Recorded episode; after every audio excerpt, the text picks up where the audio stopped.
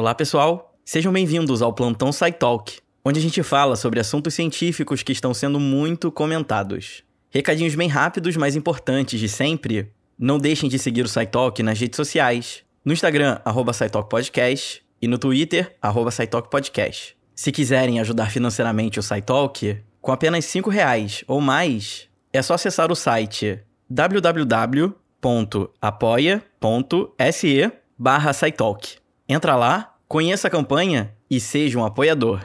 E não esqueça de assinar o SciTalk se você estiver ouvindo pelo Spotify. Isso ajuda bastante na relevância do podcast. Além, é claro, das 5 estrelinhas na Apple. E vamos então ao episódio de hoje.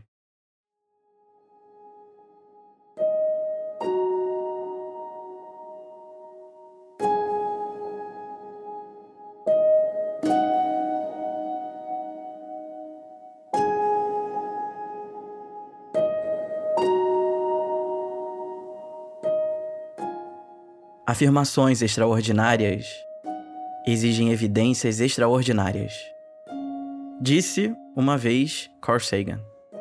Em 1967, Sagan talvez tenha previsto o que poderia acontecer um dia: a descoberta de vida em Vênus. Na segunda-feira, dia 14 de setembro de 2020, um estudo publicado na revista Nature Astronomy sacudiu o mundo científico ao mostrar que a atmosfera de Vênus contém uma substância chamada fosfina. Quimicamente falando, a fosfina contém um átomo de fósforo ligado a 3 de hidrogênio. E ela está associada, por exemplo, com atividade microbiológica. Esse biomarcador pode ser criado por humanos ou ser um produto natural da vida. Ou seja, ela não aparece em qualquer lugar. E que eu saiba, não existe nenhum ser humano vivendo em Vênus. A região que os astrônomos detectaram a sua presença foi na camada de uma nuvem com uma temperatura bem parecida com a superfície da Terra. E é claro que isso gerou muita expectativa ao redor do mundo. Será que finalmente descobrimos que a vida não é um milagre confinado à Terra? Seria um sonho poder anunciar isso aqui no SciTalk, já que falamos em alguns episódios sobre o universo e a possibilidade de vida extraterrestre. Tudo começou quando telescópios extremamente avançados detectaram altas concentrações de fosfina. Eles fizeram isso ao fragmentar a luz que está passando pelas nuvens de Vênus. Computadores processam essas informações e decifram diferentes comprimentos de onda que passaram por essas moléculas. Assim, os cientistas conseguem encontrar impressões digitais que correspondem a diferentes moléculas. E surpreendentemente, encontraram fosfina. Os astrônomos simplesmente não esperavam encontrá-la.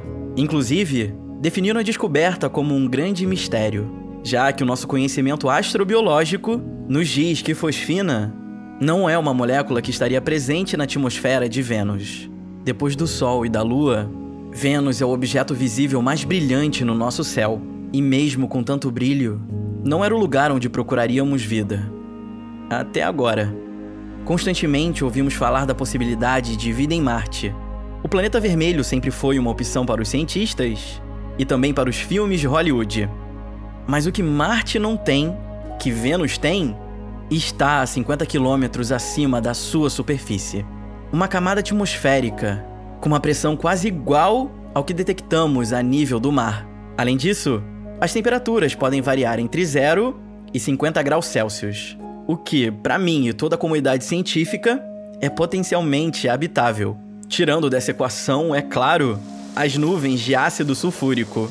Ninguém gostaria de ter que conviver com elas. Acredita em mim. Um biomarcador em uma zona potencialmente habitável com características que se assemelham com a Terra. É bom demais para ser verdade. Por isso, precisamos de cautela. Um grande problema é que Vênus ainda é um lugar muito inexplorado com muitos mistérios para resolver. E por enquanto, não temos todas as informações necessárias para afirmar que a fosfina encontrada veio de uma vida. Então, o que fazemos agora? Ainda não é possível saber com tantos detalhes como essa atmosfera é. Precisamos enviar algo para olhar por nós. Uma sonda, por exemplo, da mesma maneira que fazemos com outros planetas. E Vênus não está tão longe daqui. Isso faz com que seja mais barato desenvolver missões para chegar até lá. Talvez a consequência mais importante da detecção da fosfina é que agora a gente tem um argumento bem forte. A existência desse biomarcador em Vênus nos permite perguntar: de onde ele está vindo? Como ele é produzido? Será que conseguimos construir equipamentos que façam uma viagem de ida e volta de Vênus, trazendo amostras? Essa é a beleza da ciência. Fazer perguntas, encontrar as respostas. Sagan, com certeza, estaria orgulhoso de ver que suas ideias sobre Vênus poderiam se tornar, um dia, verdade.